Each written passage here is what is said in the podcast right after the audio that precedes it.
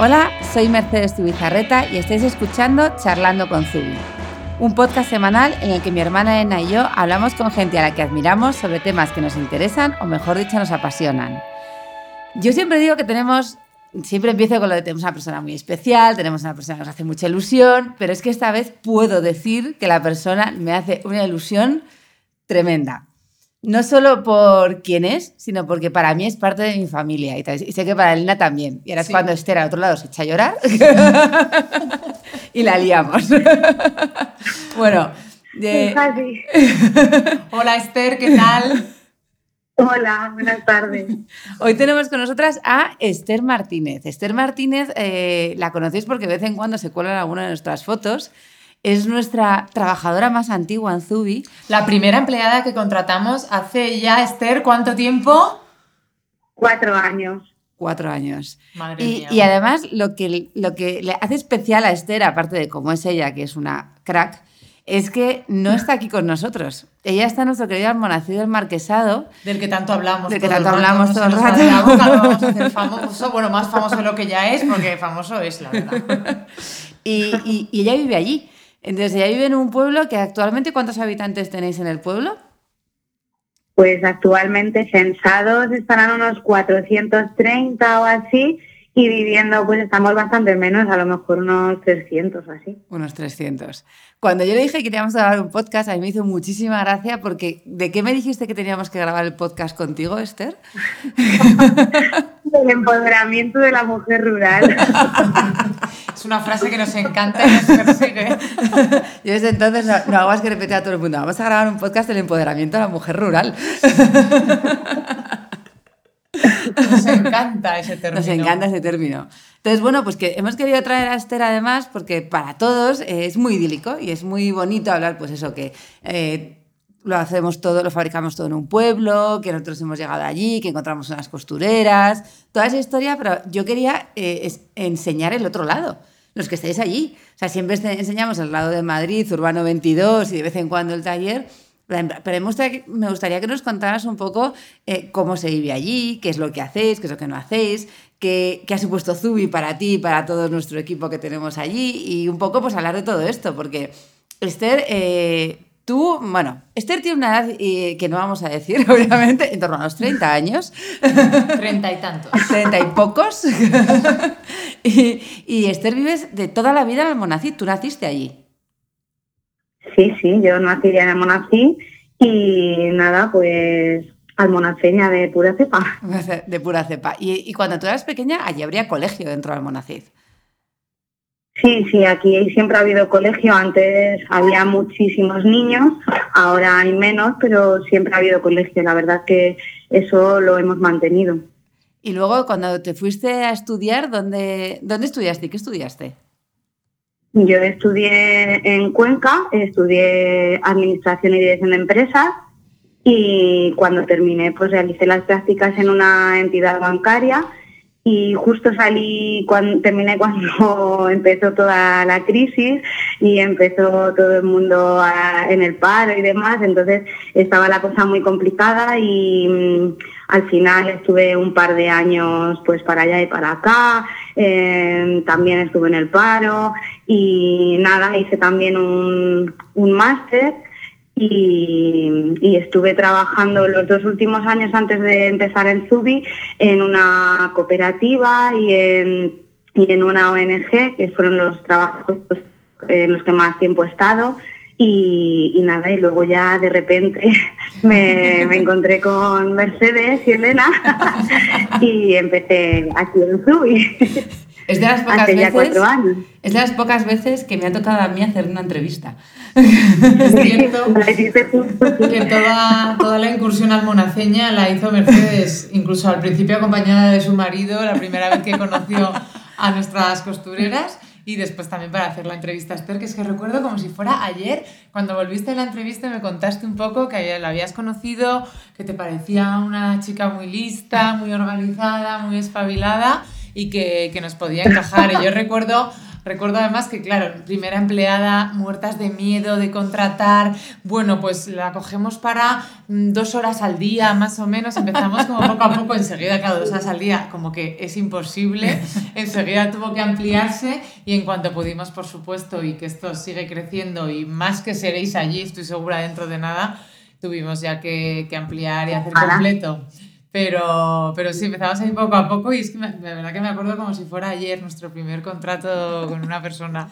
Y, y ese momento en el que aparece una, bueno, bueno, vamos a decir empresa de moda, pero vamos, el Almonacid del Marquesado te dice que te quiere contratar porque yo me imagino que estabais flipando. ¿Cómo, cómo ibas a esperar a esa entrevista? O sea, ¿te esperabas que de ahí saliera algo o ibas un poco ahí de, bueno, a ver, ¿qué va, pues es que además hacía como dos meses que me había quedado, se me había terminado el contrato de mi anterior trabajo y pues nada, pues lo típico, echando currículum y, y esperando que me llamaran para alguna entrevista y bueno, pues mirando todo pero fue como por casualidad, las costureras, claro, aquí en la Monacín nos conocemos todo el mundo y las costureras pues también ah, incluso son familia y tal, y Mercedes les comentó la, la, posibilidad que bueno que querían contratar a alguien que si conocían a alguien de, del pueblo ser posible para poder tener el almacén aquí y tener a otra persona aquí. Y ellas dijeron no pues mira este tal y yo me acuerdo que fui a la entrevista y claro pues que yo, mm, a Mercedes no la conocía pero yo los bolsos sí que los conocía los conocía por las costureras porque habían estado cosiendo los bolsos y porque yo en internet los había, los había visto y conocía la, la marca. Entonces, bueno, pues la verdad que fui un poco, mm, me dio mucho respeto. Digo, madre a ver ahora qué, qué, es lo que buscan, si encajo no encajo, tal. Y luego muy bien, la entrevista muy bien y al final, mira, aquí seguimos. Aquí seguimos. Y por, porque tú eres eh, una persona que tienes un amor enorme por tu pueblo, por Almonacid. Yo siempre le digo que es como una embajadora, porque además todo, todo lo que ella quiere para Almonacid lo consigue y lo monta. Porque tú nunca has querido salir de Almonacid, o sea, tú si puedes, si puedes te vas a quedar a vivir ahí toda la vida, o sea, no, no tienes las ansias de la gran ciudad y todo eso, ¿verdad? Por supuesto que vivo en Almonacid, me quiero quedar en Almonacid y me quiero morir en Almonacid, o sea, quiero hacer mi vida aquí. Mm, la verdad que sí, que tengo, soy una persona muy afortunada porque puedo vivir en el sitio que, que, yo quiero, que es mi pueblo, y puedo trabajar aquí. O sea, hace, no hace muchos años vivir en un pueblo y ser mujer con estudios universitarios mm, parecía una quimera y ahora se puede. Entonces me siento muy afortunada, la verdad. El otro día hablaba con una, el padre de, de, una amiga que es arquitecto y que están haciendo un, un, un estudio sobre cómo eh, conseguir que haya más gente con, con buenos trabajos en, en, los pueblos. Y lo asociaban todo el mm. tiempo a que hubiera una buena red de, de Internet, que realmente eso es lo que hace que estemos todos conectados. O sea, tú puedes trabajar con Zubi desde allí perfectamente y hablamos todos los días, eh, manejamos el mismo sistema operativo, además, en ambos sitios. Mm. Total. Sí, eso es una de las luchas constantes que, que tenemos, conseguir o, ya, equiparar las comunicaciones y, y, las redes que tenéis acceso en las ciudades y que aquí en, los, en las zonas rurales o en los pueblos pequeños no tenemos. Eso es, la verdad, es una lucha diaria porque es algo que eh, actualmente impide crecer o desarrollarse o mismamente emprender en, en estas zonas. Sí, la verdad que es una cosa que cuando yo fui hace unos meses a un congreso también de mujeres empresarias de Castilla-La Mancha, eh, era de lo que hablaban, bueno, hicimos un corrillo así de varias, un poco ya off the record, eh, con unas que tienen unas bodegas, eh, unos restaurantes y tal, y decían, Elena, sí, me parece muy bien, todo quieren ayudarnos y financiación y ayuda, pero yo de repente un día, en no sé qué pueblo donde estaba la bodega tal, no tengo internet porque no me funciona, mm. entonces no puedo recibir mails y yo sin poder utilizar el email no puedo trabajar. Entonces es la mm. principal limitación que me decían que, claro, parece que aquí, como ya nunca se nos cae internet, más o menos, eh, no nos pasa ni lo pensamos. Y digo, madre mía, es que yo llego a trabajar y no tengo los mails y es que me voy a mi casa totalmente y es que imagínate el freno, o sea, no puedo grabar un tal, no puedo contestar a un cliente, no puedo mandar un pedido, no puedo hacer nada, hacer un envío, nada. Entonces, efectivamente, es el Pues, hándicap. Hombre, para aquí, por ejemplo, eh, aún no ha llegado la fibra. Aquí seguimos con ADSL. Ujú. Cosa que en una ciudad es prácticamente algo súper normal, la fibra. Llamas a una oferta de, de cualquier empresa de, de telefonía y te dicen, fibra, no, todavía tenemos ADSL. Ah, vale, pues entonces tal. Eso, mm, aquí todavía seguimos y, y y estamos luchando para tener lo mismo, pero claro, es algo que va bastante lento. Sí, po- porque realmente todo esto que siempre hablamos de conciliar, que es una cosa que aquí en las ciudades nos encanta conciliar, allí conciliáis de maravilla. Allí la conciliación en horarios, en distancias para hacer las cosas, en todo. Ya, ya sabes que a nosotros nos das muchísima envidia, porque cuando sales de tu casa y llegas, eh, ¿cuánto tardas en llegar al trabajo exactamente? Yo tardo cinco minutos andando. andando. Cinco metros y está en la otra punta del pueblo, ¿eh? No os creáis que es que está al lado. Es de punta a Tardo punta. cinco minutos andando. Y luego A ver, el, aquí es, el es panadero, muy pequeña. El panadero os lleva el pan a la puerta y se para y salís a comprar el pan. Eh, los niños juegan en la plaza, el bar está al lado, que además el bar que se come de maravilla. Elena es una gran fan del bar La Cepa ahí en Almonací. Si vais alguna vez tenéis que ir. Dar la cepa y pedir magro con tomate. Hay que Y la oreja, todo. que es la especialidad de la casa. Y la también, oreja. y las tortillas, bueno, todo. Yo es que soy menos de la oreja, pero el magro me vuelve loca. No, pero que, que- que la forma de vivir allí, nosotros cu- cuando vamos ahí a trabajar, es una calma y una paz. Que parece que es lo que pedimos siempre los que estamos aquí y al final con un buen internet y trabajando en remoto, que es lo que todo el mundo está pidiendo ahora, trabajar desde centros de trabajo que estén en lugares más que permitan conciliar más, realmente se solucionaría todo, ¿no? Pues sí, aquí la tranquilidad, vamos, es plena. O sea, es que si tú quieres el silencio más absoluto, lo tienes. Si quieres jaleo, también lo tienes.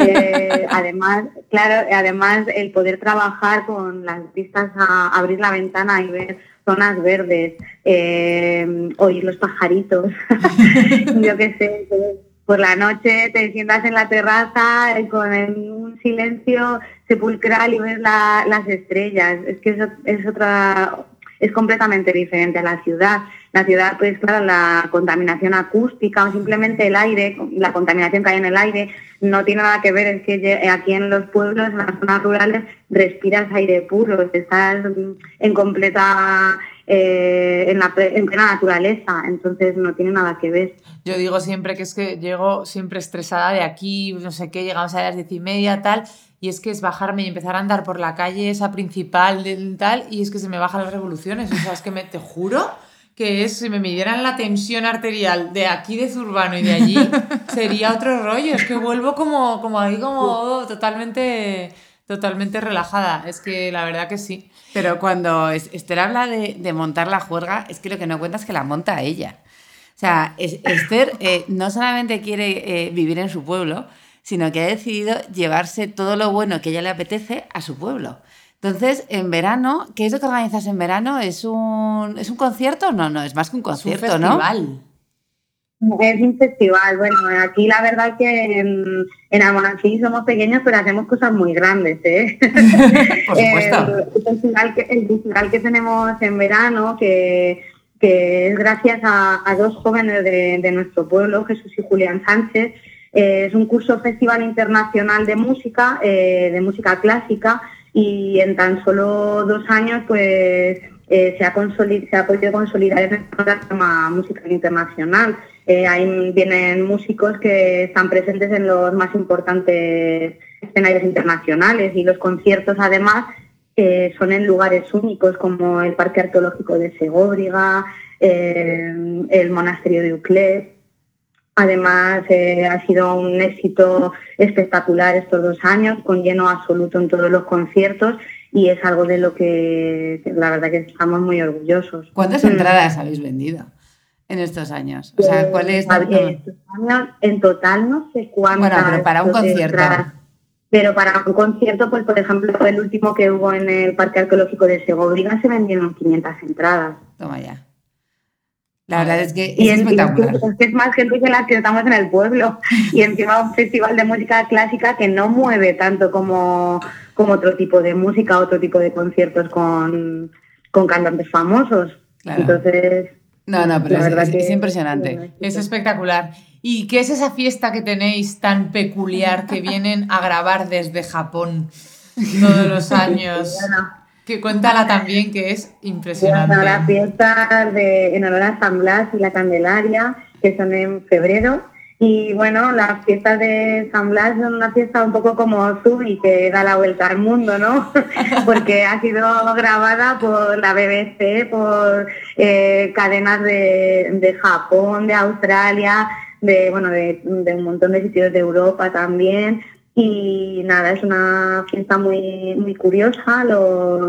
se visten eh, los hombres con trajes de colores y llevan a la, a la espalda tres cencerros enormes eh, con los que producen un, un, sonido, la verdad, inigualable. Y, y, nada, bueno, hay documentos que, que reflejan que, que en 1633 ya se celebraba esta fiesta en, en Almonací y antes contábamos con la declaración de interés turístico nacional, ahora somos regional por problemas burocráticos en los años 80 y tal, y estamos intentando otra vez eh, conseguir eh, que nos devuelvan la declaración de interés turístico nacional. Y son, unas fiestas muy curiosas, muy coloridas y, muy y muy vistosas, vamos que a la gente la gente que viene le encanta. Además son unas fiestas que no son para contarlas, son para vivirlas. Hmm, venir aquí y vivirlas, porque no tiene nada que ver vivirlas en directo con lo que te cuentan. Totalmente. Es que se te mete ese sonido que decías tú de, los cencerros. los cencerros en el corazón. Es impresionante. Es espectacular. Nosotros hemos ido... Los cencerros pueden llegar hasta 25 kilos, o sea que imagínate el esfuerzo que hacen con van todo el rato dando saltos y con, hay muchísima devoción a, a San Blas y la Candelaria y, y vamos, es es muy curioso de, ver y es una fiesta, vamos, para mí la mejor del mundo, como para cada uno la suya, ¿no? Pero para mí la mejor. Y esos vestidos, claro, se nos cuelan con las costureras en nuestros bolsos, tienen que parar y de repente vas a ver ahí los bolsos y están ahí cosiendo las telas que dice Esther de colores para rehacer algunos de los vestidos, hacérselos a los nuevos, a los antiguos.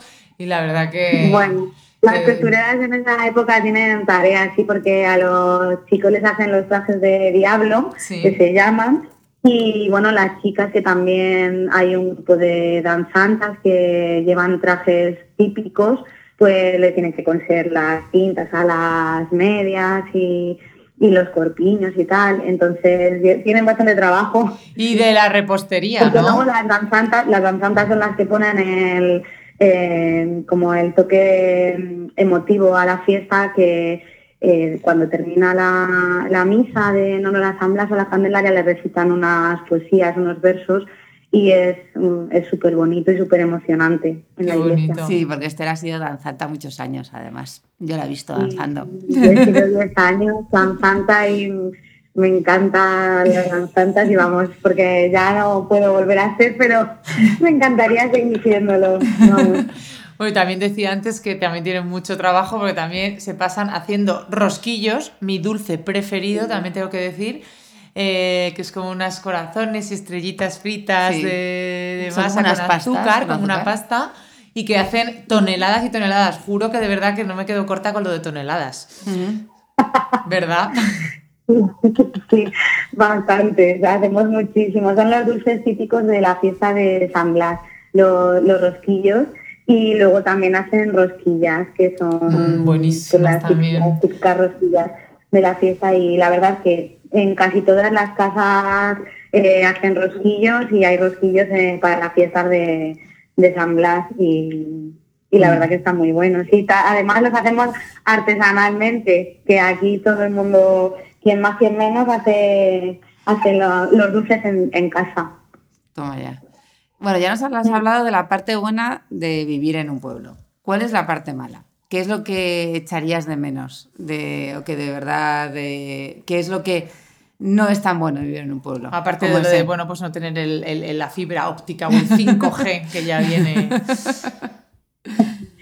Bueno, bueno, hay muchísimas más cosas buenas de vivir aquí, ¿eh? pero las malas, las malas, a ver, yo no, no encuentro ninguna, ninguna cosa mala de vivir aquí, ninguna desventaja, pero sí que hay cosas que se podrían mejorar muchísimo. Por ejemplo, pues lo de em, la prestación de, servicios sanitarios, por ejemplo, eh, hay que desplazarse para ir a, cualquier especialista, ya sea pediatra, ginecólogo, oftalmólogo, lo que sea, hay que desplazarse hasta el hospital más cercano, que está ah, en Cuenca, por ejemplo, y, luego, pues igual, para hacer cualquier trámite que no puedas hacer por internet, te tienes que desplazar a la administración que está en la ciudad más cercana. Entonces, eso junto, junto al, a la conexión digital, como le digo yo, que tenemos con la, con la, eh, con la gran ciudad, que estamos como un poco desconectados en ese tema porque seguimos teniendo unas comunicaciones que se podrían mejorar y una, en la calidad de la calidad de las redes y demás, pues junto con eso a lo mejor la en cuanto al trabajo, por ejemplo, la flexibilidad de los servicios que contratamos. Ahora mismo en Tubi, por ejemplo, las empresas de mensajería, nos tenemos que adaptar nosotros a los horarios que, tienen ellos, no ellos a los nuestros, porque incluso hay muchas empresas de mensajería que no pasan todos los días por aquí, por esta población, pasan a lo mejor solo dos días a la semana o tres y pasan en un horario específico. Entonces siempre tienes que, adaptar a esas empresas. Y vamos, principalmente el problema principal que tenemos es pues, los servicios, la prestación de servicios básicos y los problemas de conexión de, Internet. No, está claro que eh, son dos cosas que hay que mejorar seguro, porque eh, la opción de vivir deslocalizado, pero si es lo que está pidiendo la gente, si la gente está pidiendo vivir más tranquilos, si vosotros tenéis una calidad de vida muchísimo mayor que la nuestra, y la verdad es que es, es una pena el que cosas, pues por ejemplo, como Internet, porque Internet de, verdad solucionaría muchísimo. Muchísimas más mujeres podrían trabajar. O sea, es que podrías conciliar con, con, tener hijos, podrías conciliar con muchísimas cosas. Y luego también, pues lo que tú decías, el, una red de servicios, pues lo que nosotros decimos, nosotros tenemos tu almacén allí, pero logísticamente es un problema. Pero nosotros hemos decidido que no sea un problema. Entonces lo, lo, hemos organizado en torno a que esto no es un problema, se organizan salidas desde determinados días pero también es verdad que no todos los empresarios van a querer hacer esos ajustes, que en nuestro caso es porque, eh, como ya he dicho al principio, somos todos una familia y en el momento que alguien entra a trabajar en Zubi, nosotros haremos lo imposible porque siga trabajando además. Entonces, siempre hemos gestionado eso. Nosotros además, eh, ahora, eh, ¿tú dónde trabajas ahora, Esther? En un sitio bastante grande, ¿no? Te hemos buscado un almacén eh, a tu medida. Y ahora estamos en un almacén enorme con muchísimo espacio y la verdad que somos felices. Porque estamos no solamente... felices, tanto las costureras como yo estamos, vamos, que no nos lo creemos. Es que nos hemos quedado con el antiguo taller en el que trabajaban ellas antiguamente, pero un taller donde trabajaba cuánta gente. Sí, había aquí donde estamos ahora, había un taller textil en el que llegaron a trabajar 80 personas, creo. Que vamos, había muchísimas mujeres trabajando y estuvo muchísimos años abierto, pero luego cuando llegó la crisis, pues tuvieron que cerrar como muchos otros talleres. Y el sitio era, es un, vamos, era un sitio enorme con muchísimo espacio y muchísimo potencial, pero claro, eh, estaba vacío. Y bueno, pues ya hemos llegado a Tubi para llenarlo de bolsos y, de un montón de, de sueños por cumplir, la verdad. Tenemos todavía muchos metros cuadrados ahí para llenar, que estamos deseándolo, pero bueno, para eso hay que tener siempre un poco de hueco para, para crecer y estamos felices de, de, haber podido reactivar ese sitio que estaba triste y esperándonos, vamos. sí, porque ahora mismo Esther, Esther se encarga del almacén, pero, pero además también te encargas de las, de las costureras un poco, aunque, aunque, ellas se resisten. Y de todos los talleres de producción. Esther, que no lo hemos dicho, es como nuestra responsable de logística y producción. Entonces está evidentemente basada en Almonacid, que es nuestro taller principal del que siempre hablamos. Ahora además unido en el mismo lugar con, con las costureras que contaba Esther, pero también, por supuesto, gestionas desde allí los talleres de Gijón, eh, los pedidos de todos los proveedores que están en todas las partes de España. Y bueno, y como dice Mer, ¿cómo se gobiernan las costureras? ¿Cómo se gobiernan los proveedores, Esther? Muy bien. Muy bien. La verdad que, sí, sí. Las costureras son, vamos, excepcionales y muy cumplidoras, muy trabajadoras y muy responsables. la verdad es que curran muchísimo y siempre están disponibles para cuando las necesitamos y a la hora que las necesitemos. Y la verdad es que sí es cierto que soy como el, nexo de unión entre las costureras y, y Madrid y pero muy bien, porque aquí como, como has dicho somos como una familia y lo bueno de trabajar en un pueblo pequeño es eso, que nos conocemos todos y tenemos esa, esa sensibilidad que, a lo mejor no hay en las ciudades porque eh, aquí las alegrías de todas son alegrías para cuando alguien está contento estamos contentos todos, sus alegrías y sus penas igual, cuando alguien tiene algún problema intentas que ayudarle y o te intentan ayudar cuando te pasa cualquier cosa y eso la verdad que es de agradecer. Entonces, muy contenta de, además de poder tenerlas aquí tan accesibles, de que si me pedís cualquier prototipo, cualquier muestra, cualquier cosa que necesitemos, cualquier arreglo,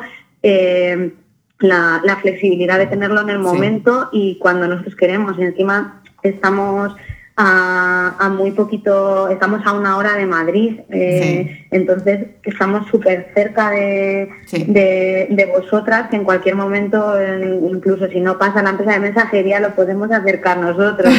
cosa que si no el taller deslocalizado en el extranjero no, no puede. Es lo bueno de fabricar en España. Está claro. Luego lo difícil, por todo ya los imaginarios de lo que está contando Esther, es lo difícil es conseguir que Esther venga a Madrid alguna vez. Que nos cuesta mucho porque no quiere entrar en Madrid, está tan a gusto en su pueblo que es en plan, bueno, Esther, una vez al mes como mínimo, si tenemos que hacer una revisión en, en el impresor y demás pero que sepáis que es difícil traérnoslo. O sea, imaginaros lo a gusto que está allí. Además, eh, a mí es que me pasa un poco al contrario que te pasa a ti, que cuando vienes aquí es como que se te va el estrés. Y yo cuando voy a Madrid es como que me viene el estrés. Porque aunque llegues con un montón de tiempo, nunca, nunca sabes lo que, a qué hora vas a llegar. Porque si no hay atasco, hay manifestación, hay cualquier otro tipo de imprevisto que, siempre llega, no llegas nunca a la hora. Y luego también es eso, que la gente de tu alrededor en Madrid es como que que la gente va como muy estresada. A lo mejor es la percepción que tengo yo, no lo sé, pero cuando vas, cuando vas a, cuando voy a Madrid, como todo el mundo va corriendo con prisas, es como que tú vas corriendo y ahí te paras y dices, pero ¿por qué corro si no tengo prisa? Si yo voy, con tiempo y ya es como que te metes ahí en la multitud y, y haces lo mismo que, que, ves. Entonces a mí me pasa un poco al contrario. Cuando yo voy allí me estreso mucho. La verdad es que es ideal que gestión de proveedores esté allí, porque proveedores, eh, para todo el mundo que tiene marcas lo, sabréis, es de las cosas más estresantes que hay en cualquier negocio. Entonces, lo que, el que la gestión de proveedores esté llevada desde el sitio con más paz de todo Zubi, se nota, se nota muchísimo. Es cierto. Sí, no, además luego se nota también en, en cómo hacen los productos. Eh, no solo es un producto que se fabrica aquí, sino que está hecho con amor, como digo yo. Es que cada bolso se trata con una delicadeza, con un amor y con un cariño, eh, desde la primera puntada hasta la última, y eso se nota, que las costureras están a gusto y lo hacen con, cariño y con total profesionalidad, por supuesto. Y bueno, ¿hay planes en el pueblo para que vaya más gente a trabajar allí, vaya más gente a vivir allí? cómo se hace eso? ¿Cómo animáis a la gente para que se vuelva? Con rosquillos, bueno, les rosquillos. Si la respuesta, sin duda, vamos, la pondría en práctica ya. a ver, mm, todos sabemos la problemática actual de, de, los pueblos y las zonas rurales, que es la despoblación. O sea, cada vez hay hay más pueblos vaciados que no vacíos. Eh, y esto es un problema enorme. De hecho, por poneros un ejemplo, Cuenca es una de las de las 10 provincias que se engloban en Laponia española, que le llaman, porque en algunas zonas hay menos densidad de población que en Laponia. Sí. O sea, imagínate el problema que tenemos. Y bueno, no creo que no creo que haya una fórmula ni, ni una medida concreta ni ni una varita mágica para hacer que la, la gente vuelva a los pueblos, como tampoco creo que haya una sola razón por la que no vuelven. Eh, son varios frentes en los que yo creo que se pueden hacer cosas y sobre todo en los que creo que hay que trabajar para que la gente regrese. Y en mi opinión, eh, principalmente son tres. Mm, eh, Parece que se lo ha preparado, pero es que Esther es muy, muy batalladora, como podéis ver. ¿eh? Reivindicación al A ver, los tres puntos, ¿cuáles son? Este tema, este tema me toca, me toca especialmente la, fibra, la verdad, porque mm, es verdad que muchísima gente dice, madre mía, es que en el pueblo, como que volver al pueblo, trabajar en el pueblo, y es una un estigma que todavía no, no, nos quitamos y que hay que hay que hacerle hay que hacerle ver a la gente. Entonces mm, para que la gente vuelva pues ¿qué es lo que tú crees? principalmente el qué ¿Qué es lo que tú crees? A ver, dinos, esas tres ideas. Pues no, principalmente, a ver, el trabajo, servicios básicos y mentalidad. El trabajo es una condición necesaria, pero no creo que sea suficiente, porque estamos viendo a diario cómo teniendo trabajo en los pueblos, la gente se va a vivir a la ciudad. Cierto. Eh, luego los servicios básicos que comentaba antes, contar con unos servicios básicos cerca es una prioridad para la gente que vivimos en las zonas rurales y, pero aun siendo necesarios e imprescindibles, tampoco son suficientes, porque vemos en pueblos como aquí en Almonacid que tenemos y que contamos con todos los servicios básicos y, la, y hay gente que todavía no vuelve. Y luego el factor clave que yo creo que, que, influye a la hora de que vuelvan o no vuelvan es la mentalidad. O sea, se sigue, se sigue pensando que quedarse a vivir o volver al pueblo eh, es un sinónimo de fracaso. Mm. Creo que hay que romper el, paradigma que presenta al pueblo como un lugar atrasado. Eh, desde hace muchos años, mm, socialmente, pues se nos ha mostrado a la gente de los pueblos como personas, como paletos, como incultos, como fracasados. No tienes nada más que ver el cine de los años 50 o 60, eh, por ejemplo, en los, que se, en los que se animaba a la gente a salir del pueblo y en el que el personaje que dejaba el pueblo para irse a la ciudad siempre era el paleto. Cierto. Entonces, con una gallina. claro, incluso a mis padres de mi generación o de generaciones anteriores eh, siempre nos han animado y han trabajado súper duro para que sus hijos eh, pudieran estudiar y labrarse un futuro fuera. Porque vivir en el pueblo era como ser menos, como ser ciudadanos de segunda. Hmm. Entonces, ¿qué es lo importante aquí? ¿Para qué hay que hacer para que la gente vuelva, pues sobre todo dignificar la vida en los pueblos, la vida diaria más allá de las ciudades es posible, siempre que existan ganas de querer vivirla, buscando las oportunidades que la sociedad actual nos brinda, ¿no? Y luego, pues hay que poner en valor nuestros pueblos, a la gente que, vive en los pueblos, que contra viento y marea eh, decidimos y apostamos por vivir y por formar nuestra familia aquí. el vivir en el medio rural te permite ser feliz y hacer feliz a tu, a tu familia. Lo más, vamos, hay que quitarnos el, el, cliché de que lo rural es antagónico de modernidad, de emprendimiento o de oportunidad laboral. Y esto creo que solo se, se puede hacer con, con educación, intentando cambiar la imagen desde las instituciones, por supuesto, pero también cambiando nuestra mentalidad nosotros mismos y desterrando por fin el pensamiento de que eres menos o fracasas por vivir o por, volver, o por volver al pueblo. Es que es que ese tema me toca. se, nota, pero vamos, después de esto te van a llamar para dar charlas. Estoy, convencida. O sea, yo creo, que acabas de, desmitificar eso, todo lo que estabas diciendo de lo que salía en las películas de los años 60 de lo que quiere estar en el pueblo, pues gente inteligentísima como tú, con su carrera, con su familia, joven, con ganas de, sacar cosas adelante, de, aportar a empresas nuevas. Y es que vamos, o sea, con un nivel que es que, vamos, mucho más alto que mucha gente que está en la ciudad, por supuesto.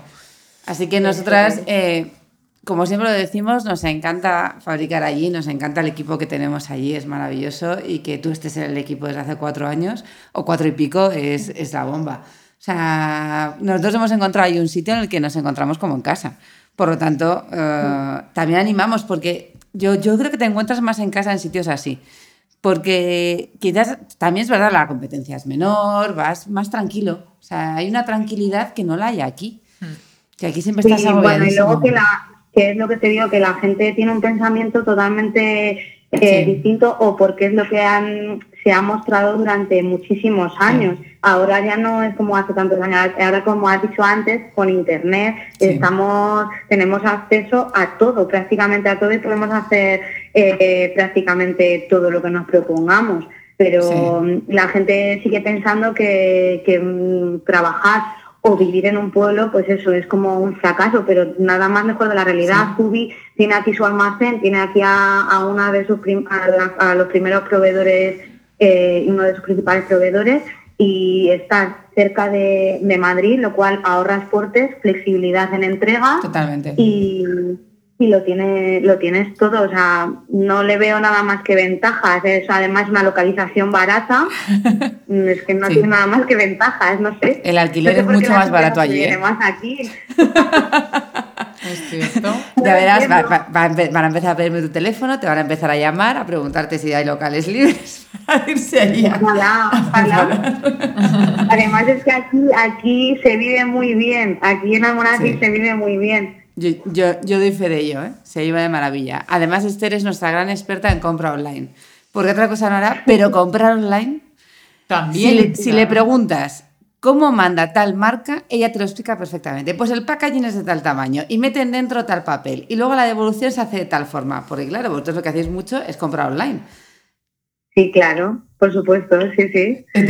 La verdad es que el, el comercio online, gracias al comercio online, eh, mucha, mucha gente en los pueblos hemos, estamos eh, en la onda, como digo yo, vamos, porque no hace falta, no hace falta ahora ir a una tienda física para saber lo que, lo que venden o lo que, o lo que te gusta y puedes comprarlo, ¿sabes? Entonces, en nuestro caso, cuando tenemos alguna duda sobre packaging o todo eso, o sea, Esther es la que rápidamente te saca tres fotos. Mira, así lo manda no sé quién, así lo manda no sé cuántos. Y no sé quién le pone un lazo encima y queda súper bonito. Y no sé cuántos detalles, como, toma, ya, o sea, ninguna de nosotros sabemos tanto de comercio online como ella. Y de marcas también, porque muchas veces le preguntamos y, nos instruye de, pues tal marca, ¿has visto lo que ha hecho de tal? Totalmente conectada también con todas las marcas, la competencia, las nuevas eh, porque tiene tiempo. por todos lados. Porque tiene tiempo para verlo con calma. Y porque está al final, desde cualquier punto tal, está en este mundo y con muchísimo interés en, todo lo nuevo que sale y en, estar en todo. Mm. Desde cualquier sitio, desde allí también, claro que sí. Pues nada, yo solamente puedo decir que Esther es la auténtica mujer rural empoderada, como habéis podido ver, como ya dice. A ver quién le tose después de esto. y nada, bueno. No, pero es verdad que, hay que hacer ver a la gente que, en los pueblos, en las zonas rurales, se vive bien, se puede ser feliz, tenemos acceso a todo, incluso además hay oportunidades de negocio, hay oportunidades de trabajo que tenemos que, aprovecharlas y, solamente hay que quitarnos el cliché y venirnos para las zonas rurales. Totalmente. Pues yo creo que con este alegato eh, terminamos, porque vamos, yo creo que sí, después de esto no os, no queréis ir a vivir en una zona rural, es que no tenéis corazón, en serio. Aquí estamos todos Bueno, bueno, hay un, hay un, montón de cosas más, así que que vengan y yo se las explico. Bueno, Esther, mil millones de gracias, de verdad. O sea, el podcast que era de los primeros que teníamos nosotros aquí en la recámara, pero al final siempre se nos iba quedando. Mm. Y así ya de fin de temporada, para que la gente además se vaya en verano, que cuando van al pueblo lo miren de otra forma, porque mucha gente veranea en el pueblo, y que, y, que lo miren con más cariño. Y a todo el mundo que estáis allí teniéndolo precioso, como siempre. Mil gracias, Esther, de verdad. Muchísimas gracias a vosotras. La verdad que me, vamos, es un honor para mí poder hacer este podcast y que encima me, me, podáis dar voz para que, para que la gente oiga y sepa que aquí se vive y se vive muy bien en las zonas rurales. Muchísimas gracias y sobre todo por darme la oportunidad de, de seguir trabajando en Zubi y seguir cumpliendo el sueño. Sí, con lo que curras, que ahora eres También. Eres absolutamente insustituible en Zubi, así que tú me dirás, te lo has hecho tú sola. Totalmente, la verdad. Has hecho el camino estos años. Pues nada, muchísimas gracias por escuchar este nuevo capítulo de Charlando con Zubi. Si os ha gustado, os animamos a compartirlo en redes sociales. Podéis encontrar todas nuestras charlas en nuestro canal de iTunes, Charlando con Zubi, y en nuestro blog. Nos despedimos hasta la semana que viene con un fuerte abrazo. Gracias.